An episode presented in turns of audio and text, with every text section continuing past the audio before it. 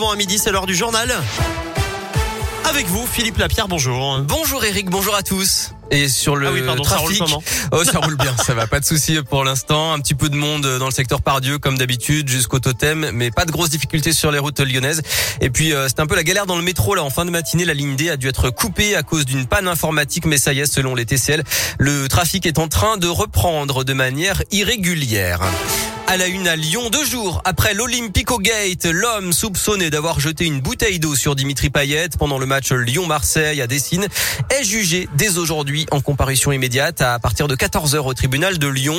Un jeune de 17 ans est par ailleurs jugé dans la journée à Bourg-en-Bresse par un juge des enfants pour détention de fumigène lors de ce même match. Et la réunion de crise ce matin autour de Gérald Darmanin et de la ministre des Sports Roxana Maracineanu avec les patrons de la Ligue et de la Fédération de foot n'a débouché sur rien pour l'instant, pas de décision dans la précipitation et dans l'émotion, dit le ministre de l'Intérieur. Simplement ce constat, nous devons améliorer le contrôle de l'accès au stade. Une nouvelle réunion est prévue dans 15 jours pour faire cette fois des propositions concrètes au Premier ministre.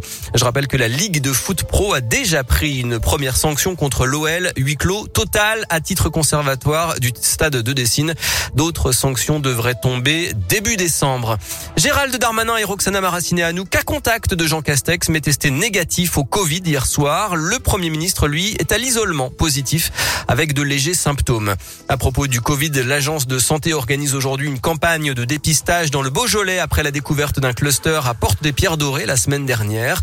Et puis une opération de vaccination pour les personnels et étudiants de l'université Lyon 3 a lieu jusqu'à 14h à la manufacture des tabacs. Vous les avez peut-être vus en cherchant une place de parking, des bornes de recharge pour véhicules électriques SM petit à petit dans la métropole de Lyon. Il y en a déjà 500 et l'objectif est d'atteindre 750 d'ici début 2022. Elles sont installées par Easyvia, filiale d'EDF. Sa PDG Christelle Vive nous explique comment ça marche et surtout combien ça coûte. Alors ici, quand on reste garé une heure sur une borne de 24 kW, puisque la puissance compte en fait, hein, et ben on récupère 150 km d'autonomie. Ça coûte 3 euros.